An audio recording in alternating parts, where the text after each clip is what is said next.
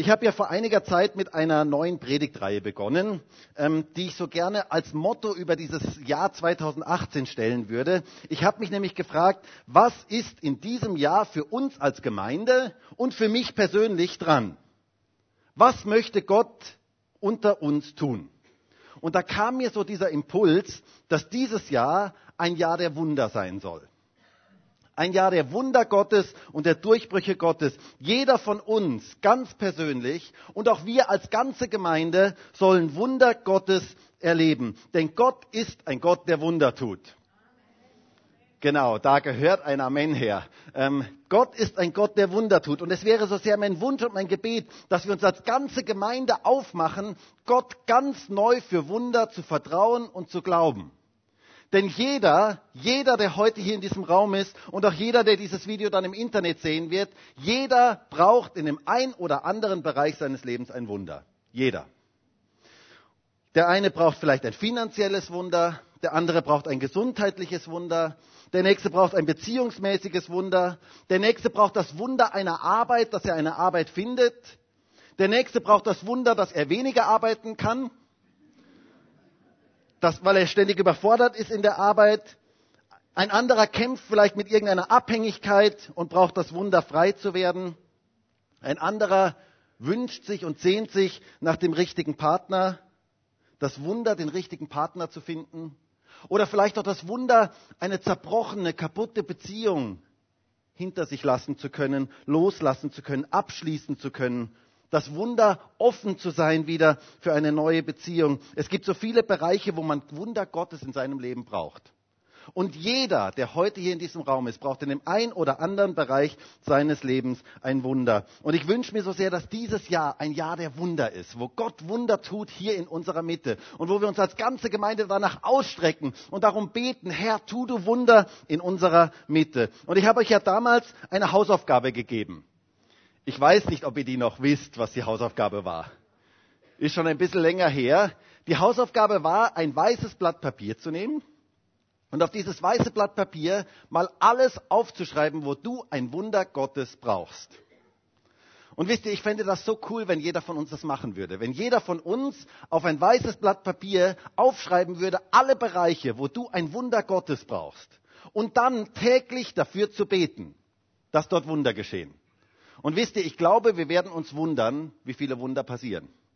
Wir werden uns wundern, was Gott alles tut, wenn wir konkret dafür beten. Und ich fände das so genial, wenn wir dann Anfang 2019, vielleicht am ersten Sonntag, vielleicht am zweiten Sonntag im Jahr 2019, alle unsere Blätter mitbringen würden und mal schauen, was Gott alles an Wundern in diesem Jahr 2018 getan hat.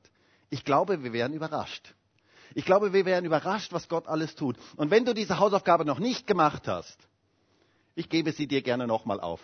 Ähm, bis nächste Woche dieses weiße Blatt auszufüllen und mal ganz bewusst aufzuschreiben, wo Gott, wo du ein Wunder und ein Eingreifen Gottes in deinem Leben brauchst. Lasst uns Gott zutrauen, dass er Wunder tut in unserer Mitte.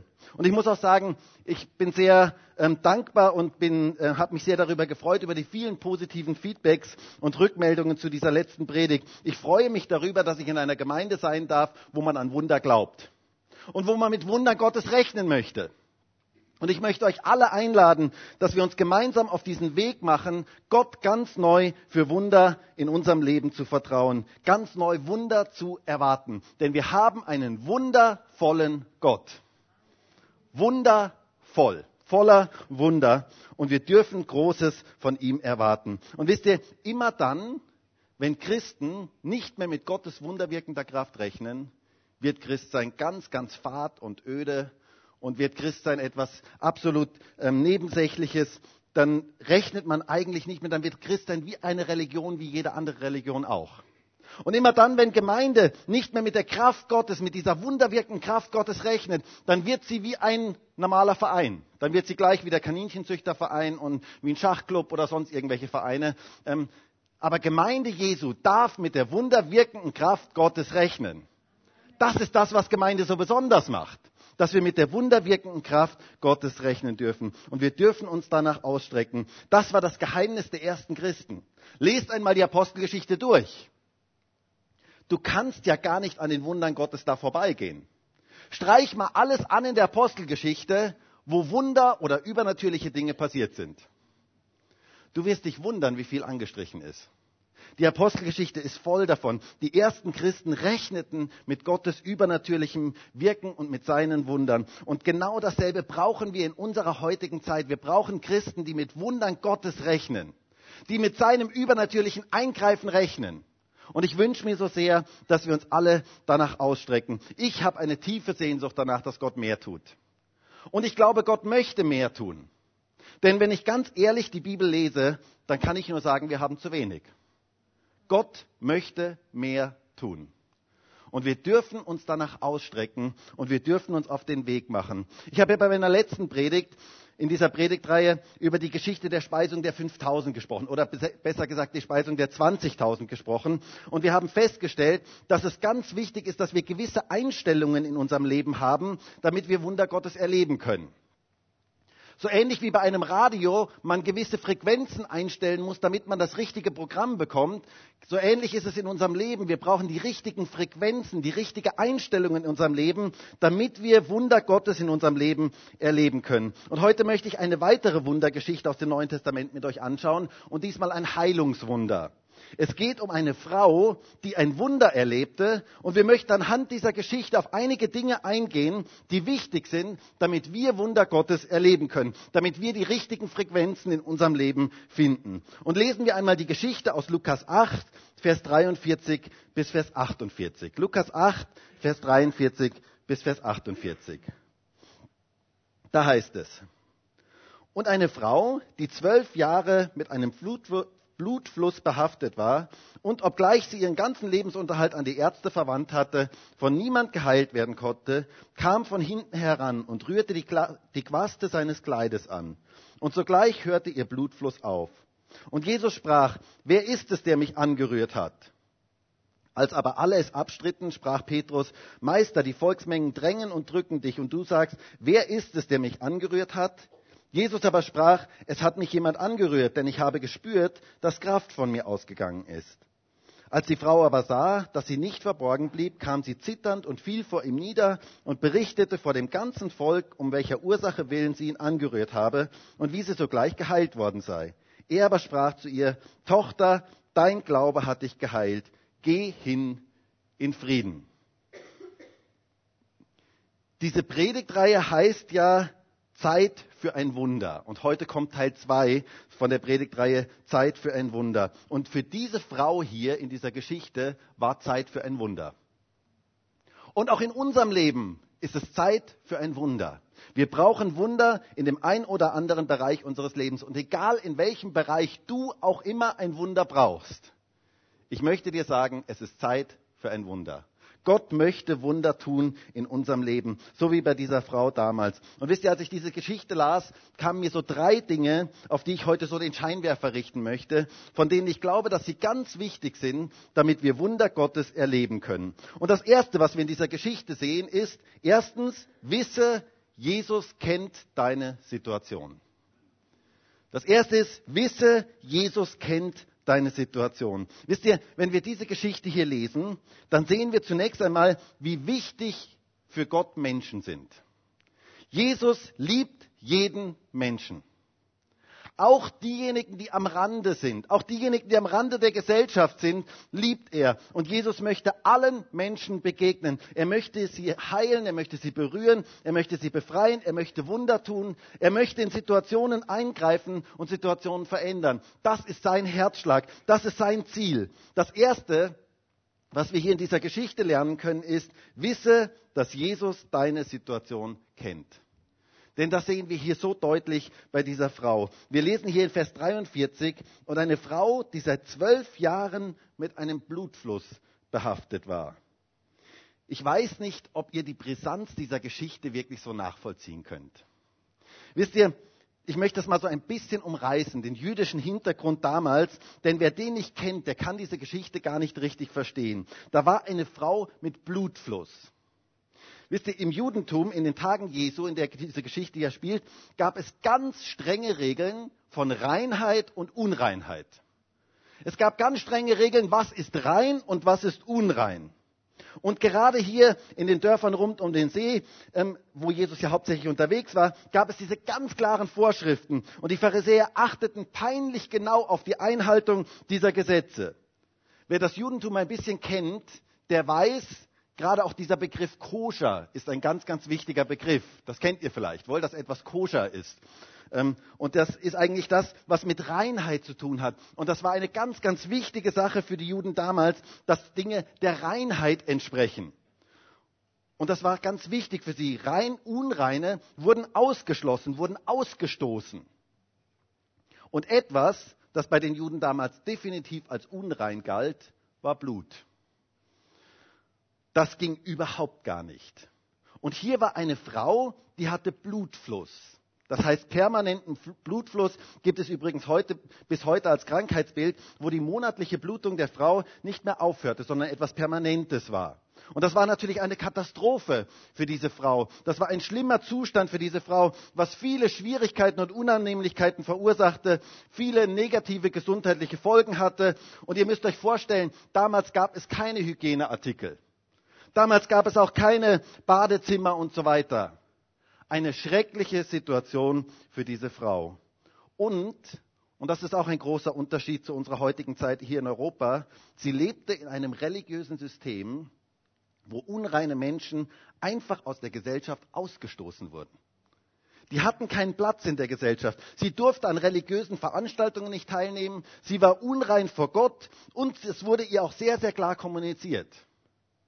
Und ihr müsst euch vorstellen, zwölf Jahre lang durfte diese Frau niemanden berühren. Zwölf Jahre lang durfte diese Frau niemand in ihrer Familie in den Arm nehmen, keine Nähe. Von Sexualität und Intimität ganz zu schweigen. Zwölf Jahre lang niemanden anfassen zwölf Jahre lang wie eine Aussätzige ausgestoßen zu sein aus der Gesellschaft, verachtet aus der Gesellschaft, gebrandmarkt und von der Religion ausgeschlossen. Und es wurde ihr gesagt, Gott mag dich nicht, so wie du bist. Das muss man sich mal vorstellen. Das muss man sich mal vorstellen. Eine furchtbare Situation. Und sie hätte eigentlich gar nicht dort sein dürfen. Wisst ihr, was hier passiert, diese, diese ganze Geschichte, wenn man das mal aus den jüdischen Augen liest, merkt man erst diese ganze Brisanz dieser Geschichte. Diese unreine Frau ist in einem Ort voller Gedränge. Sie berührt andere und andere berühren sie. Das ging überhaupt gar nicht.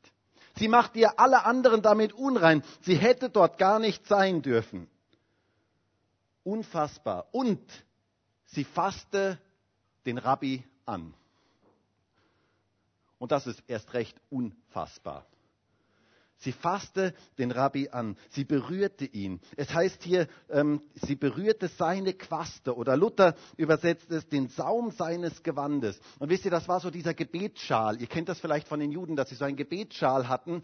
Und dieser Gebetsschal, der hatte so vier Quasten. Und eine von diesen Quasten berührte sie und eine von diesen Enden quasi berührte sie von diesem Gebetsschal.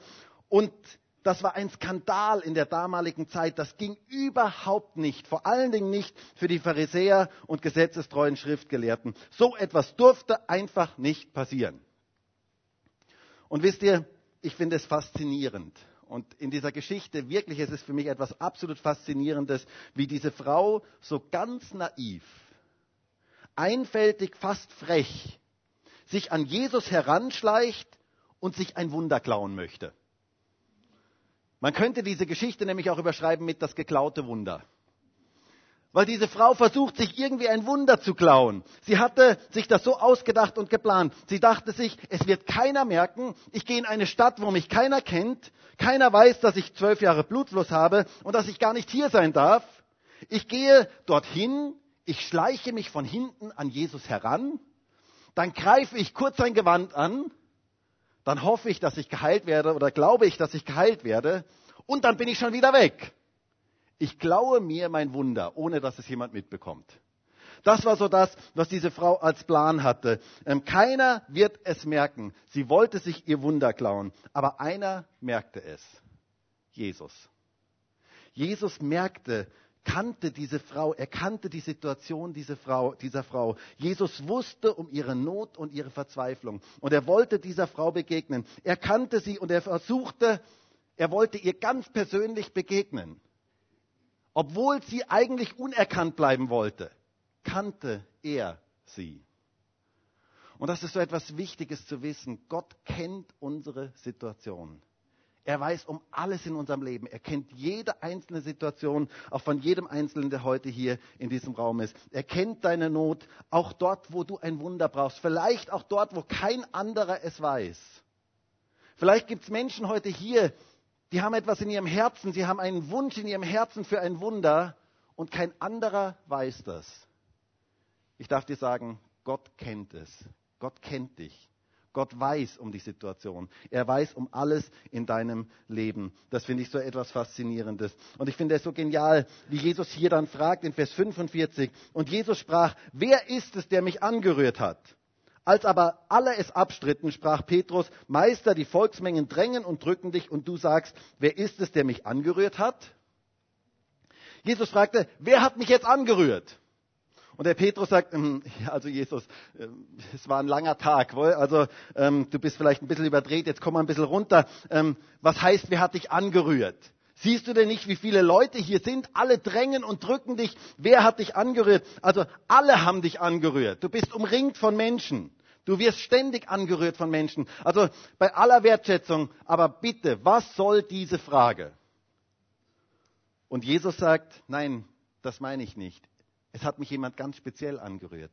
Es hat mich jemand angerührt, der eine Not hat. es hat mich jemand im Glauben angerührt. Denn ich habe gespürt, dass Kraft von mir ausgegangen ist. Das sagt ja hier Jesus. Ich habe gespürt, dass Kraft von mir ausgegangen ist. Und ich habe mich gefragt, warum tat Jesus das? Warum tat Jesus das? Warum holte Jesus diese Frau, die eigentlich unerkannt bleiben wollte, die eigentlich sich nur schnell ihr Wunder klauen wollte und dann wieder weggehen wollte? Warum holte Jesus diese Frau in die Öffentlichkeit? Warum machte Jesus das? Und zwar vor den Augen der Pharisäer und der ganzen Frommen. War das wirklich notwendig? Hätte er das nicht mit ihr unter vier Augen hinterher besprechen können? Das war wirklich meine Frage. Warum tat Jesus das? Und wisst ihr, ich glaube, dass Jesus hier zwei ganz wichtige Dinge deutlich machen möchte. Und das erste ist, er möchte deutlich machen, mir sind Menschen wichtiger als religiöse Systeme. Das ist mir etwas ganz, ganz Wichtiges. Mir sind Menschen wichtiger als religiöse Systeme.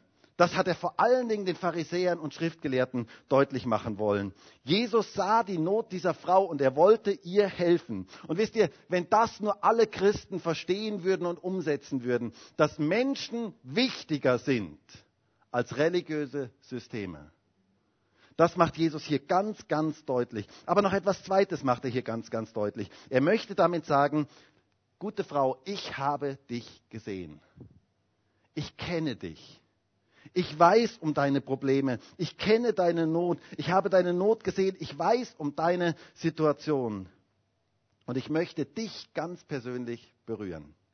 Ich möchte nicht, dass du nur anonym dir schnell ein Wunder klaust sondern ich möchte dir ganz persönlich begegnen. Ich möchte dich verändern. Du bist keine anonyme Nummer bei mir, sondern ich möchte dir ganz persönlich begegnen. Und das finde ich so etwas Schönes, das hier zu sehen. Und ich finde es so schön, was Jesus dann später zu ihr sagt, in, in ähm, Kapitel 8, Vers 48, wo er, dann, wo er dann sagt, er aber sprach zu ihr, Tochter, dein Glaube hat dich geheilt. Geh hin in Frieden. Ist das nicht schön? Er sagt zu ihr, geh hin in Frieden. Er spricht ihr seinen Frieden zu, mitten in diese Situation. Das finde ich etwas ganz, ganz Gewaltiges. Und ich möchte dir heute sagen, wenn du hier in diesem Gottesdienst bist und du brauchst ein Wunder in dem einen oder anderen Bereich deines Lebens, Jesus spricht dir heute seinen Frieden zu. Und zwar seinen Frieden, teilweise mitten im Sturm. Sein Friede kann mitten im Sturm da sein. Und er sagt hier zu ihr, geh hin in Frieden. Das finde ich etwas ganz, ganz Schönes. Also das Erste, was wir für ein Wunder Gottes wissen müssen, Gott kennt deine Situation. Das Zweite, deine Unmöglichkeit ist Gottes Möglichkeit.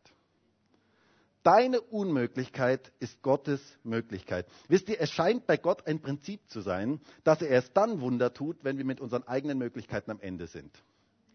Das scheint irgendwie ein durchgängiges Prinzip bei Gott zu sein. Ähm, es heißt ja hier von dieser Frau, ähm, in Vers 43, und eine Frau, die seit zwölf Jahren mit einem Blutfluss behaftet war und obgleich sie ihren ganzen Lebensunterhalt an die Ärzte verwandt hatte, von niemand geheilt werden konnte. Wisst ihr, diese Frau war am Ende. Sie war eine offensichtlich sehr reiche Frau. Denn Ärzte waren sehr, sehr teuer in der damaligen Zeit. Und man muss sich überlegen, es gab damals kein Gesundheitssystem und es gab auch kein Sozialsystem und es gab gar kein System, sondern es gab eigentlich nur Privatärzte. Das heißt, du musstest das alles selber zahlen. Grundsätzlich alles aus eigener Tasche zahlen. Und das konnten sich nur reiche Leute leisten. Und sie war zwölf Jahre, war sie bei Ärzten. Zwölf Jahre lang hatte sie Ärzte besucht und bezahlt und all ihr Geld dafür hergegeben. Ihr ganzes Geld hatte sie dafür hergegeben. Zwölf Jahre ist eine lange Zeit. Stimmt das? Zwölf Jahre ist eine lange Zeit. Und jetzt war sie pleite. Zwölf Jahre zuvor war sie eine sehr wohlhabende, reiche Frau. Sie war reich und reiche Menschen sind es häufig gewohnt, dass das Leben sie sehr verwöhnt, dass sie sich alles leisten können. Und so bekam sie die besten Therapien und sie bekam die besten Ärzte und die besten Behandlungen. Aber alles hatte nichts gebracht. Und jetzt war sie am Ende. Sie war wirklich am Ende. Ihr Geld war aufgebraucht und ihrer Gesundheit ging es nicht besser. Eine dramatische Situation. Niemand konnte sie heilen, heißt es hier. Und wisst ihr, es ist interessant, dass immer Gott dann ins Spiel kommt, wenn der Mensch am Ende ist. Wenn wir mit unseren eigenen Möglichkeiten am Ende sind. Denn wisst ihr, ein Wunder Gottes brauchen wir nicht, solange wir die Dinge selber alle können. Solange ich die Ärmel selber hochkrempeln kann und kann sagen, okay, ich schaffe das schon, solange brauche ich kein Wunder Gottes. Ein Wunder ist per Definition etwas, was ich selber nicht kann. Ist per Definition etwas, was nur er tun kann. Und deswegen geschehen Wunder Gottes gerade dann, wenn wir mit unserer eigenen Kraft am Ende sind. Und wisst ihr, Gott führt uns manches Mal ganz bewusst in Prozesse hinein in unserem Leben, wo wir mit unseren eigenen Kräften am Ende sind, wo wir mit unseren eigenen Fähigkeiten am Ende sind, damit er da hineinkommen kann. Das ist sein Prozess, das ist etwas, was er in uns wirken möchte, dass wir abhängig von ihm werden. Und das war so gewollt bei dieser Frau. Genauso erlebte es diese Frau. Sie war vollkommen pleite und am Ende. Und wisst ihr, es ist ja interessant, dass gerade in Ländern, wo Leute nicht so viel haben und essentiell auf Wunder Gottes angewiesen sind, dass dort nachweislich mehr Wunder passieren. Das ist schon etwas sehr Interessantes.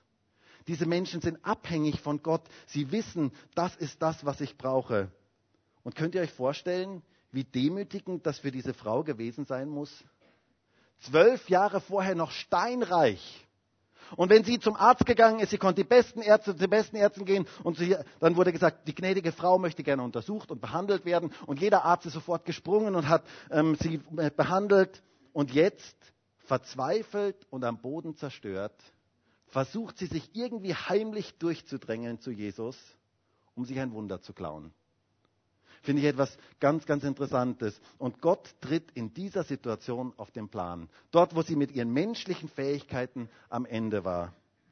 Und ich möchte dir heute sagen, deine Unmöglichkeiten sind Gottes Möglichkeiten dort, wo wir mit unseren eigenen Fähigkeiten, mit unseren eigenen Möglichkeiten am Ende sind, da kommt Gott hinein. Jetzt ist meine Frage, muss man immer erst pleite und sterbenskrank sein, damit man Gottes Eingreifen erleben kann? Könnte man ja jetzt denken. Man könnte ja denken, okay, also das heißt, ich muss immer erst ganz am Ende sein. Ich glaube, dass es hier vielmehr um eine Haltung geht, um eine Herzenshaltung geht, die den Glauben fördert in unserem Leben und Gottes Herz berührt. Es geht um diese Herzenshaltung der Abhängigkeit von Gott. Dass ich erkenne, wie abhängig ich eigentlich von ihm bin. Dass ich erkenne, dass ich es aus eigener Kraft nicht kann. Dass ich erkenne, dass ich Unmöglichkeiten habe in meinem Leben. Aber dass er die Möglichkeiten hat. Das ist diese Herzenshaltung, um die es geht. Und das ist die Voraussetzung dafür, dass Gott ein Wunder tun kann. Dass ich erkenne, ohne ihn geht gar nichts. Ohne ihn kann ich überhaupt nichts tun. Das ist diese Herzenshaltung, wo Wunder Gottes geschehen. Das ist Zeit für ein Wunder. Ich möchte das kurz anhand von zwei Geschichten aus dem Alten Testament illustrieren, in denen Gott seinem Volk das beibringen wollte. Und die erste Geschichte ist die Geschichte von Gideon. Manche von euch kennen diese Geschichte. Gott berief den Gideon und sagte zu ihm, Gideon, der Herr ist mit dir, du tapferer Held. Ich möchte jetzt nicht über die Umstände sprechen, in welcher Situation das Gott gesagt hat. Ähm, das wäre ein eigenes Thema. Ähm, aber Gott sagte zu ihm, und ich will dich gebrauchen, dass du das Land von den Feinden Israels, von den Midianitern befreist. Und Gideon konnte das gar nicht glauben. Und Gott sagte dann wieder zu ihm, ich werde mit dir sein und du wirst das können. Und wisst ihr, dann kommt eine ganz interessante Geschichte in Richter 7. Gideon stellte ein kleines Heer auf die ähm, Beine und zwar ein Heer, das viel zu klein war gegen die Übermacht der Midianiter. Sie hatten absolut keine Chance gegen die Feinde. Und ich stelle mir diese Situation so vor, ähm, dass der Tag der Schlacht kam, wo diese Schlacht stattfinden sollte. Und Gideon ging ein bisschen abseits des Lagers und wollte nochmal mit Gott reden über diese Situation. Und er ging dorthin und er sagte, Herr, das kann nicht funktionieren. Also das kann einfach nicht funktionieren. Schau dir mal die Medianiter an, die sind unfassbar viele. Herr, wir haben ein Problem. Und Gott sagte zu ihm, was für ein Problem? Was haben wir für ein Problem? Und Gideon sagte, naja, zähl mal, wir haben ein numerisches Problem. Und Gott sagt, stimmt, Gideon, stimmt, ich sehe das genauso. Ich bin ganz deiner Meinung, wir haben ein numerisches Problem. Ihr seid viel zu viele. Und Gideon sagt, na, na, Herr, du hast das glaube ich nicht verstanden. Ähm, das, das war jetzt kein Spaß, sondern ähm, ich meine, wir sind viel zu wenige. Und Gott sagt, na, na, ich habe das genauso gemeint. Ihr seid viel zu viele. Ihr seid viel zu viele. Mit so vielen könnt ihr das nicht schaffen. Mit so vielen werdet ihr nicht gewinnen. Unglaublich. Und ich liebe diesen Vers in Richter 7, Vers 2, wo es dann heißt, und der Herr sprach zu Gideon, zu zahlreich ist das Volk, das bei dir ist, als dass ich Midian in ihre Hand geben könnte. Israel soll sich nicht gegen mich rühmen können und sagen, meine Hand hat mich gerettet. Darum geht es. Das ist das, worum es geht. Und von diesen 22.000 Mann blieben 300 übrig. Und mit diesen 300 brachte Gott den Sieg. Warum tat er das? Damit sich niemand rühmen könnte, damit sie wissen, unsere Unmöglichkeiten sind Gottes Möglichkeiten. Und wisst ihr, das ist ein Prozess auch in unserem Leben, was Gott in unserem Leben tun möchte. Zeit für ein Wunder ist immer dann, wenn wir unsere eigenen Unmöglichkeiten erkennen und Gottes Möglichkeiten erkennen. Das ist so etwas Wichtiges. Eine zweite Begebenheit von Josaphat in 2. Chronik 20. Der König Josaphat hatte aus heiterem Himmel eine riesen Herausforderung. Eine Übermacht der Feinde der Moabiter, Ammoniter und Moiniter wurde, kam gegen ihn. Er wurde angegriffen und er fühlte sich komplett unfähig. Und militärisch war er komplett unterlegen, eine ähnliche Situation.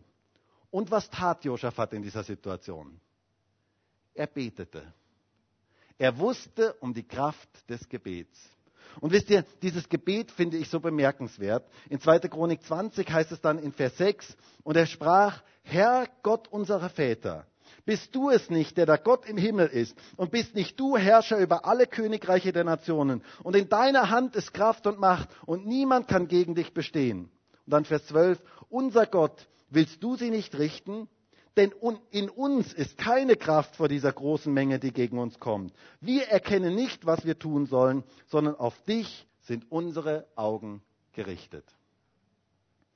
Josaphat erkannte und er bekannte, seine eigene Unfähigkeit. Er bekannte, dass in ihm und in seinem Volk nicht die Kräfte sind, dazu bestehen, zu siegen. Eine interessante Regierungserklärung, die Josaphat hier abgibt. Er sagt hier, in uns ist keine Kraft und wir erkennen nicht, was wir tun sollen. Das war seine Aussage. Hey, ihr lieben Leute, das wäre doch echt mal cool, wenn eine Bundesregierung so mal vor das Volk treten würde und würde sagen, ihr lieben Leute, in Angesicht all dieser Probleme, die es heute gibt in der Welt, in uns ist keine Kraft, etwas zu verändern und wir wissen überhaupt nicht, was wir tun sollen. Unvorstellbar, oder? Eigentlich irgendwie unvorstellbar, aber es wäre wahrscheinlich ehrlich in vielen Bereichen. Und Josaphat blieb aber dabei nicht stehen. Wenn wir dabei stehen bleiben, dann wird es sehr, sehr depressiv. Dann sagen wir, okay, wir können eh nichts tun. Aber er bleibt hierbei nicht stehen. Er sagt, denn in uns ist keine Kraft und wir erkennen nicht, was wir tun sollen. Aber auf dich sind unsere Augen gerichtet.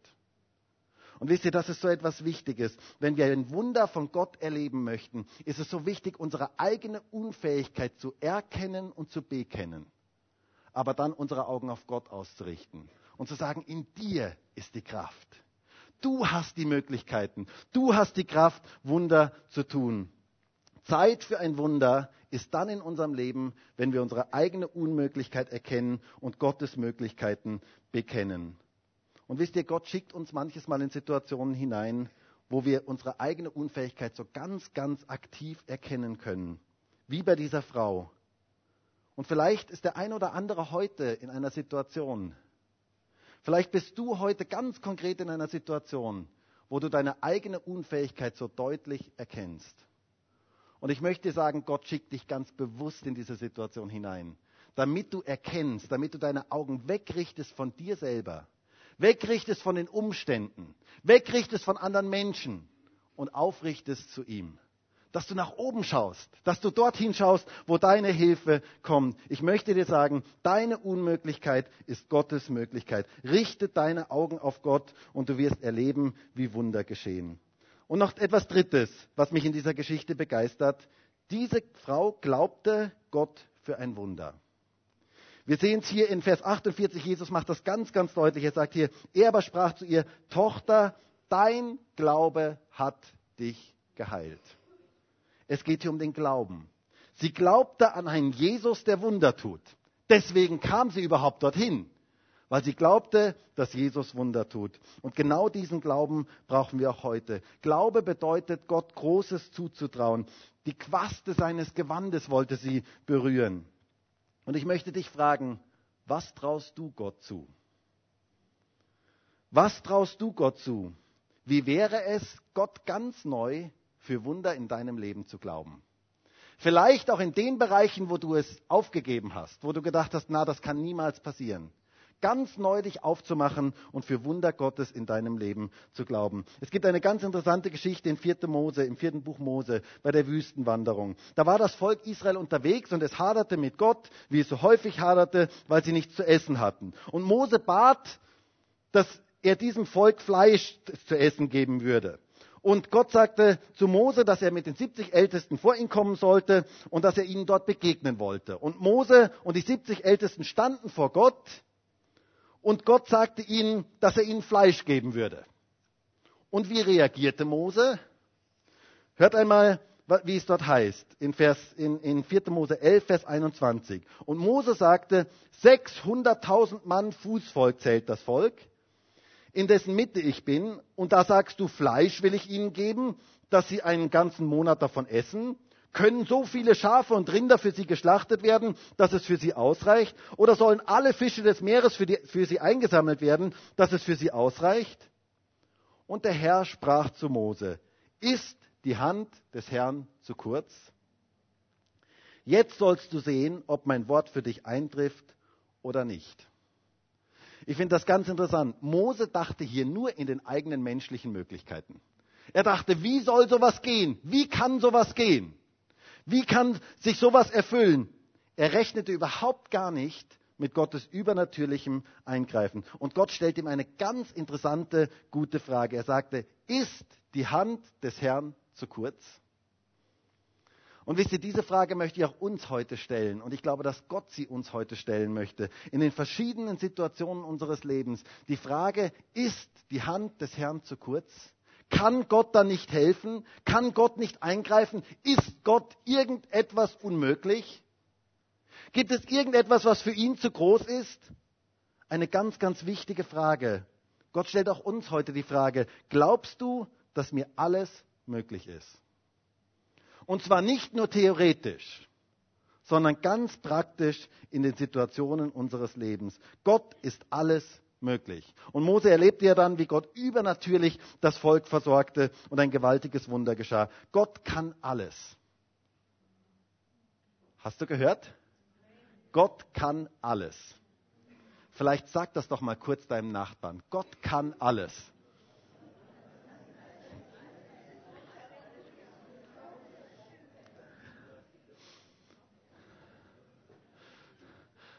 Also ihr Lieben, wenn ihr das mitnehmt in diese Woche, dann habt ihr schon ganz viel mitgenommen.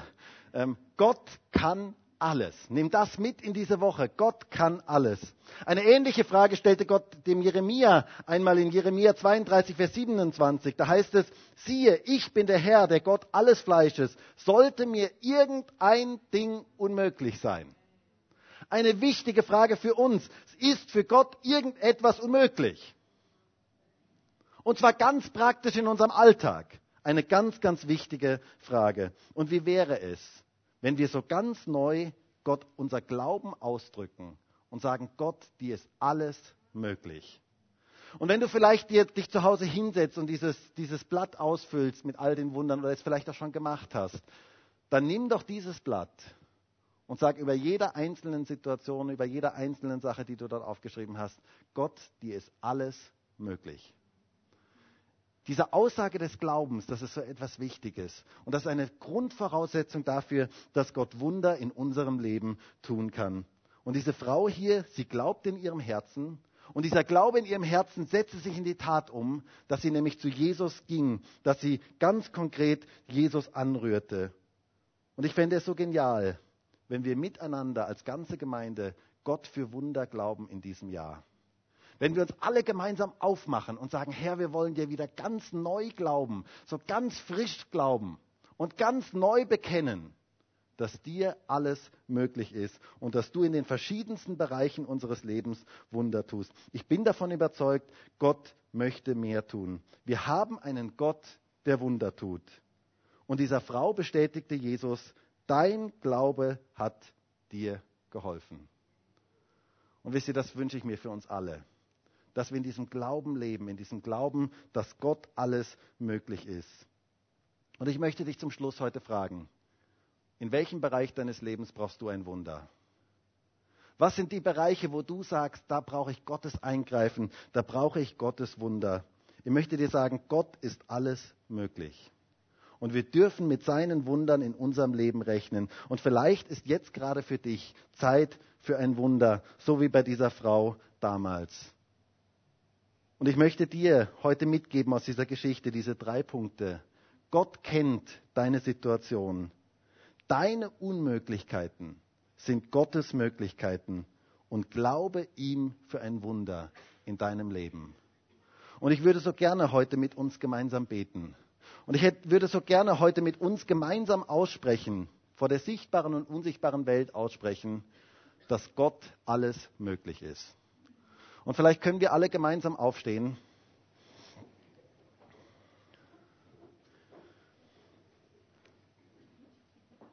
Und ich weiß ja nicht, was jetzt der Bereich deines Lebens ist, wo du ein Wunder brauchst. Ob es vielleicht in deiner Familie ist, vielleicht deine Kinder, vielleicht deine Eltern, vielleicht Freunde, vielleicht Bekannte, vielleicht Nachbarn, vielleicht du persönlich, ganz persönliche Dinge in deinem Leben, die ablaufen, wo du Gottes Eingreifen, Gottes Wunder brauchst. Vielleicht in deiner Arbeitssituation, vielleicht mit deinen Finanzen, mit deiner Gesundheit. Was auch immer du heute brauchst, du darfst es jetzt vor Gott hinlegen und darfst sagen, Herr, ich möchte dir vertrauen. Du kennst meine Situation. Du weißt alles in meinem Leben. Und du darfst heute jetzt ganz persönlich vor Gott ausdrücken, Herr, ich bin unfähig, das selber zu lösen aber ich möchte aufschauen zu dir. Und drück doch heute deinen Glauben Gott gegenüber aus und sag, Herr, dir ist alles möglich. Herr, und ich danke dir dafür, dass du heute hier bist in diesem Gottesdienst und dass du Menschen ganz persönlich begegnen möchtest, ganz egal, was die Situation jetzt auch ist. Du kennst uns. Du weißt alles in unserem Leben. Du kennst jeden, der heute hier in diesem Raum ist. Du kennst jeden, der auch dieses Video im Internet später anschauen wird. Du kennst jeden Einzelnen. Und ich bin so dankbar dafür, dass wir einen Gott haben, der Wunder tut, der heute noch Wunder tut. Herr, ich danke dir dafür, dass wir damit rechnen dürfen, dass Wunder geschehen. Herr, und ich wünsche mir so sehr, dass dieses Jahr ein Jahr der Wunder ist, der Durchbrüche ist, wo Wunder geschehen, wo Durchbrüche geschehen. Und wir möchten dir vertrauen. Wir möchten dir vertrauen, dass du ein Gott bist, der Wunder tut.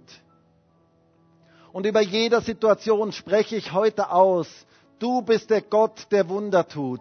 Du bist der Gott, dem alles möglich ist. Und wir möchten Großes von dir erwarten. Herr, ich möchte dir danken für all die Wunder, die ich in meinem Leben schon erlebt habe, die ich habe sehen dürfen, was du alles tun kannst, was du alles getan hast. Aber ich habe eine Sehnsucht danach, dass noch mehr geschieht. Ich habe eine Sehnsucht danach, dass, dein, dass deine Kraft durchbricht in unserem Leben und dass noch mehr Wunder geschehen. Und wir strecken uns aus als ganze Gemeinde danach, dass du Wunder wirken kannst in unserer Mitte, Herr. Und wir möchten dir das zutrauen. Und wir sagen heute, dir ist kein Ding unmöglich. Egal welche Situation uns jetzt betrifft, dir ist kein Ding unmöglich. Herr, und wir möchten auch bekennen, dass wir selber die Dinge nicht lösen können. Wir möchten unsere eigene Unfähigkeit bekennen. Aber wir möchten unsere Augen auf dich richten, den Gott, dem alles möglich ist. Danke dafür, Herr. Danke dafür, dass du größer bist wie jeder andere. Danke dafür, dass du alle Macht hast. Und danke dafür, dass du alles verändern kannst. Halleluja. Und es wäre jetzt so gut, wenn du das heute zu deinem Gebet machen würdest. Ganz bewusst zu sagen, Herr, die Situation, wo ich jetzt gerade ein Wunder brauche, ich möchte dir vertrauen, ich möchte dir glauben, dass dir alles möglich ist.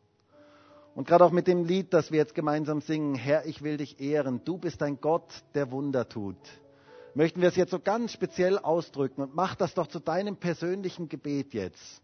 Sag, Herr, ich vertraue dir, ich glaube dir für ein Wunder in meinem Leben.